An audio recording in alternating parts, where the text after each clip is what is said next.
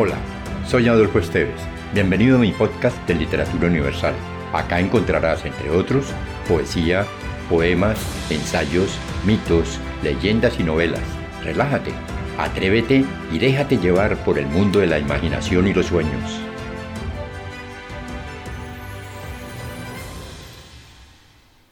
La Iliada de Homero.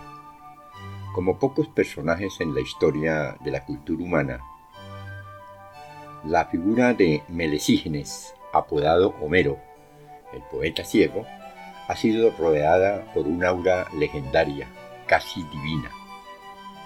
Heródoto creía que Homero había vivido cuatro siglos antes que él. Si tal cosa fuese cierta, podríamos situar a Homero en el siglo IX antes de Cristo. No obstante, hay varias versiones acerca de su vida que este o cualquier otro dato debe considerarse como una referencia puramente hipotética. Incluso existen siete ciudades griegas que se disputan en honor de haber sido la cuna del poeta. Colofón, Pumas, Pilos, Ítaca, Argos y Atenas le discuten a Quíos la primera opcionada tal privilegio. Hoy por hoy, se ha abierto paso entre los estudiosos la hipótesis de que el nombre de Homero no corresponde a un ser humano común y corriente. Se cree que con este apelativo la tradición ha simbolizado a un grupo de poetas que tuvieron la oportunidad y la responsabilidad de armar en común la enorme estructura poética que ha llegado hasta nosotros. Sin embargo, y más allá de cualquier disputa historicista, la Iliada y la Odisea únicos poemas conservados entre los tantos que se suponen creados por Homero, se sitúan en el nivel más alto de la expresión épica humana, profundamente emparentados con el mito y enraizados en una sociedad altamente humanista, respetuosa del individuo y de su excelencia. Las dos obras se consideran sin lugar a dudas verdaderas descripciones simbólicas de su tiempo. En ellas, el heroísmo virtud propia de la nobleza, nos habla de un universo humano extremado y poderoso. Y, al fin de cuentas, de estas dos obras deriva una manera tal de concebir la lengua, la literatura y la historia humana en su totalidad que hasta nuestros días tan distantes del alma de lo homérico configuran un espíritu colectivo, un modelo de belleza social o cuando menos la posibilidad de concebir un mundo profundamente sagrado y majestuoso. La narración de la Iliada dice así. En la remota ciudad de Ilion, la cual conoceremos hoy con el nombre de Troya, hace más de 40 siglos tuvo lugar una tremenda y heroica guerra en la que participaron dioses y hombres por igual.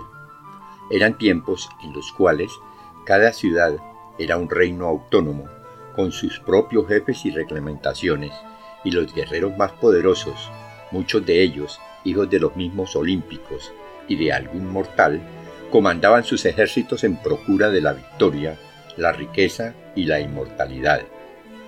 Los eventos que se narran en la Iliada son solo unos pocos de cuantos sucedieron a lo largo de este enfrentamiento colosal que tardó más de diez años en resolverse tenemos la certeza de que todos los que protagonizaron aquel magnánimo acontecimiento aparecen con sus virtudes y desventajas en ese soberbio épico, quizá el más hondo y vibrante de la historia de la humanidad. Hubo una ocasión en la cual los dioses organizaron una fiesta en el Olimpo. A ella fueron invitadas todas las divinidades, grandes y chicas, sin distinción alguna. Sin embargo, y aquí comienzan a trenzarse los hilos de nuestra historia. Zeus olímpico, el padre y soberano de los dioses, deliberadamente omitió invitar a Éride, la diosa de la discordia. Él no quería que una ocasión tan feliz degenerara en riñas y conflictos, pero no obstante su prudencia y los cuidados con que trató de ocultar su descortesía, la diosa se enteró del desaire y montó en cólera sedienta de venganza, fundió una preciosa manzana de oro e inscribió en ella las siguientes palabras. A la más hermosa, Luego la arrojó en el centro de la mesa alrededor de la cual departían los inmortales. Las reacciones no se hicieron esperar. Todas las diosas se abalanzaron sobre la manzana reclamándola para sí. Cada una estaba convencida de ser la más bella. Entonces, Eride, diosa de la discordia, satisfecha, se retiró. Una vez más, había triunfado. Zeus trató de controlar la situación. Había adivinado la artimaña de la diosa repudiada. Mas, ante la consumación de los hechos, no tuvo otra alternativa que la de oficiar de árbitro. Una tras otra, las inmortales fueron siendo eliminadas de la contienda hasta que solo quedaron tres de ellas. Era la altiva esposa de Zeus, Palas Atenea, la diosa de las artes y de la guerra, y la Grácila Afrodita, diosa del amor. Pero entonces ni siquiera el altivo Zeus quiso cargar con la responsabilidad de señalar una ganadora por no incurrir en la ira de las otras dos rivales. Para ello, acudió a los sabios consejos de su hijo y mensajero Hermes, quien se ofreció a solucionar el aprieto. Hermes voló acompañado por las tres deidades hacia el monte Gágaro. Allí encontró a un mortal e insignificante pastor y decidió encomendarle el peso de aquella pavorosa decisión. Aquel pastor era Paris, el hijo repudiado del rey Priamo, soberano de Ilión. Cuenta la historia que un poco antes de nacer Paris, el rey Priamo supo por boca de un oráculo que ese hijo estaba cobijado por una funesta estrella. En su juventud traería la ruina y la destrucción a su palacio y a su pueblo. Horrorizado, el rey encargó a uno de sus servidores la ingrata faena de matar al bebé para que la predicción no se cumpliera. Sin embargo, el hombre sucumbió a la belleza y la ternura del recién nacido, lo salvó de la muerte y lo educó en el campo donde creció fuerte y vigoroso, ignorante del fatal designio. He aquí que París, siendo ya un joven hermoso, se encontraba pastoreando sus ovejas en el monte Gágaro, cuando Hermes se presentó ante él, le dio la manzana de oro y la orden divina de juzgar cuál de las tres diosas era la más bella. París, sin sospechar que de este dictamen pendía su destino, vio desfilar a la sublime Hera, a la sobrecogedora Atenea y a la soberbia Afrodita. Fue a esta a quien sin dudarlo un instante le entregó la manzana, y aunque con esa decisión quizá hizo justicia a la belleza, se hizo acreedor a los favores de Afrodita. Cargó desde entonces con el odio de las otras dos contrincantes. Su premio fue encontrar y poseer el amor de la mujer más hermosa de la tierra, Helena, esposa de Menelao, rey de Esparta. Su castigo fue llevar a cuestas la responsabilidad de haber iniciado una guerra de diez años, tras los cuales Menelao, asistido por su hermano Agamenón, rey de Argos y de Micenas, y por una pleyade de caudillos griegos, prendió fuego a Ilion y destruyó el reino de Priamo. De este modo, Hera y Palas Atenea, encarnizadas enemigas de París, tuvieron su venganza. Y fue así como, pese a las previsiones del rey Priamo, el augurio que caía sobre París se cumplió. Menelao y Agamenón, hijos de Atreo, y por eso llamados Atridas, convocaron en su auxilio, a fin de vengar la ofensa que recaía sobre su casa, a los más poderosos guerreros griegos. Entre ellos se encontraban Néstor, rey de picos, sabio y prudente, Idomeneo, rey de Creta, Ayas Telanomio, rey de Salamina, Diomedes, rey de Calidón, Odiseo o Ulises, rey de Ítaca, el más sagaz e ingenioso de los griegos, y el divino Aquiles, quien junto con su entrañable amigo Patroclo es el verdadero protagonista de la obra. Los hechos narrados en el libro abarcan un lapso que no llega a los dos meses. Se inician cuando al campamento de los griegos llega Crises, sacerdote troyano del dios Apolo Febo. Este solicita piedad para su hija Criseida, quien es prisionera del rey Agamenón Atrida.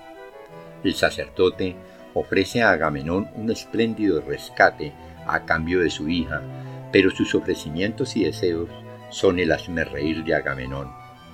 El rey no solo rechaza la solicitud del dolorido padre, sino que además lo despide con insultos y amenazas. Crises, transido de dolor, implora la venganza del divino Apolo. El dios escucha el ruego de su sacerdote y dispara sus saetas sobre los hombres y animales del ejército griego, con lo cual provoca una mortífera peste. Décimo día, Aquiles, inspirado por Hera, llama a los caudillos a una asamblea y propone que se consulte a un sacerdote. Así, Calcas, el mejor de los adivinos, luego de pedir la protección de Aquiles, señala la humillación y el insulto a Crises como el origen de la calamidad. También determina que sólo mediante la satisfacción plena de los deseos de Apolo y de su sacerdote puede ponerse remedio al desastre. Es forzoso que Agamenón se desprenda de su esclava Criseida y que presente una ofrenda al enojado Apolo. El disgusto de Agamenón es enorme y aunque admite a regañadientes las peticiones del adivino, exige ser resarcido de su pérdida con otra esclava que lo satisfaga. A la sazón, Aquiles le pide prudencia y le ruega que aplace su deseo de lucro hasta el momento en que caiga Troya. En respuesta, Agamenón lo insulta y amenaza con despojarlo de su esclava Briseida. Aquiles, encolerizado, se retira de la asamblea y decide abandonar la guerra contra los troyanos. Momentos después, a pesar de los consejos de Néstor, Agamenón envía a sus huestes a las tiendas de Aquiles y le arrebata a Briseida. Aquiles invoca a su madre Tetis, diosa del mar, y le suplica que intervenga en favor de los troyanos. Conmovida por la suerte de su hijo, la diosa consigue que Zeus la promesa de favorecer los intereses de Ilio. En consecuencia, pese a los deseos de Hera, Zeus se interna en los sueños de Agamenón Atrida y dolorosamente le aconseja disponerse al ataque. Los líderes griegos consiguen mediante una estratagema avivar el decaído ánimo de los soldados y se aprestan para la batalla. Realizan los sacrificios y organizan la ofensiva.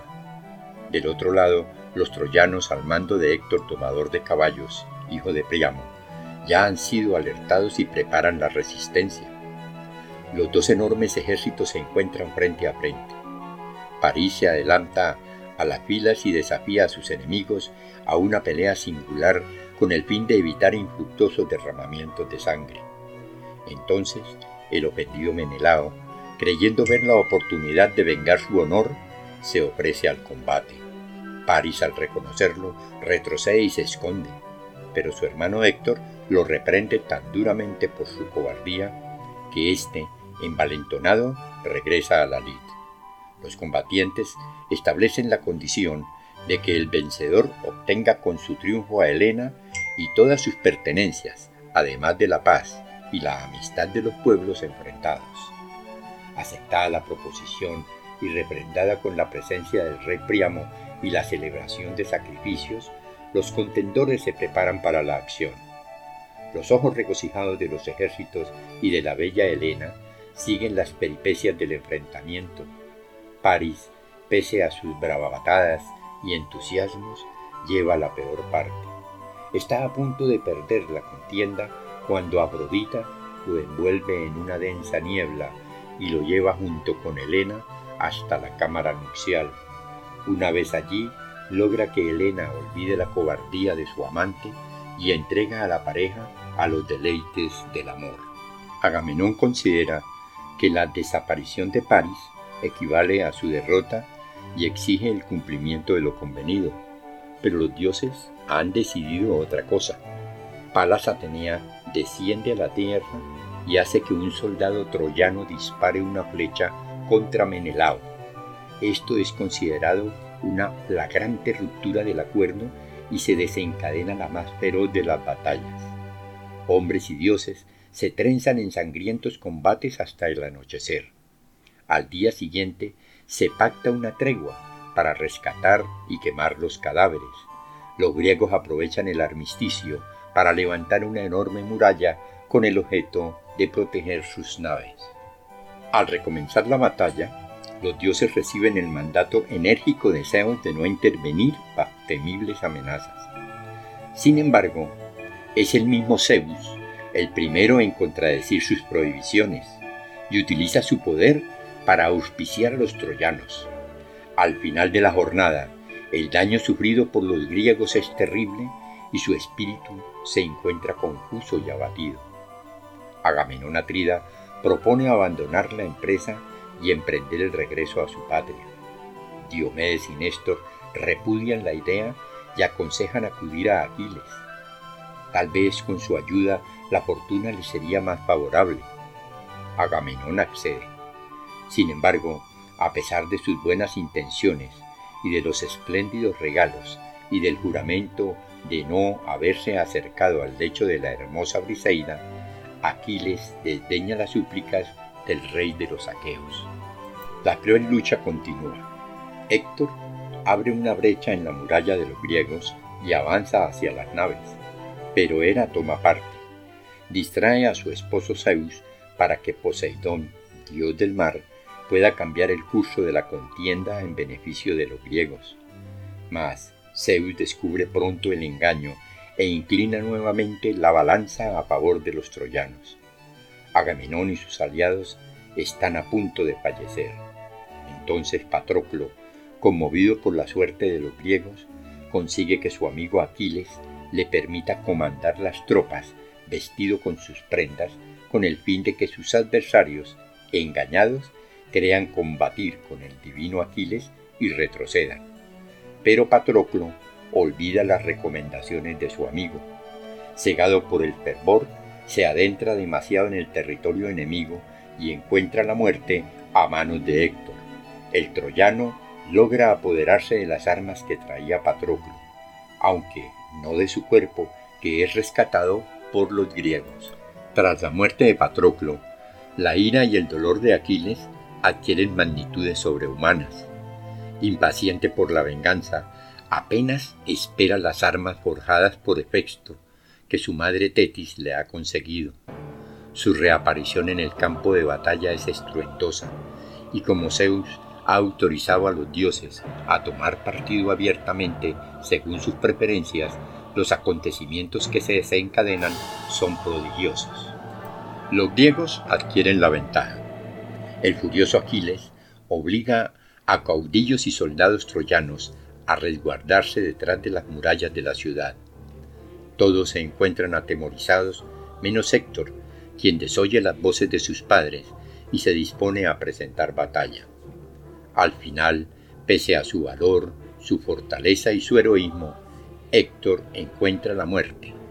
Aquiles desatiende las súplicas del moribundo de permitir el rescate de su cadáver para el entierro ata los pies del cuerpo exánime al carro de batalla y emprende el galope a través de la llanura hasta la playa, dejando a toda Troya presa de la amargura y la desesperación.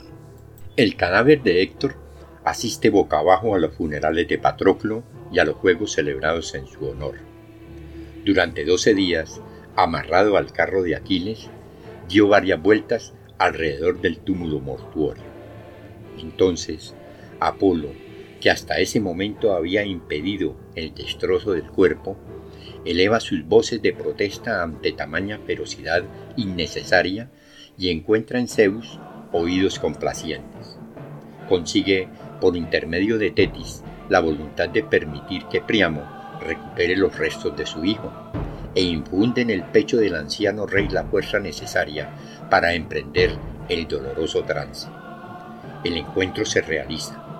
Aquiles, conmovido, atiende a Priamo como a un huésped y lo ayuda a transportar el cadáver. Se declaran 11 días de tregua para realizar los funerales. Héctor, domador de caballos, recibe las honras de sus padres y hermanos y de todos los troyanos en general. El día décimo de la tregua se queman sus despojos mortales y se realiza en el Palacio Real el banquete funerario. Así termina la Iliada. Si te gustó, piensa en alguien a quien también le agradaría viajar en este mundo fantástico y compártelo. Califica con 5 estrellas este podcast.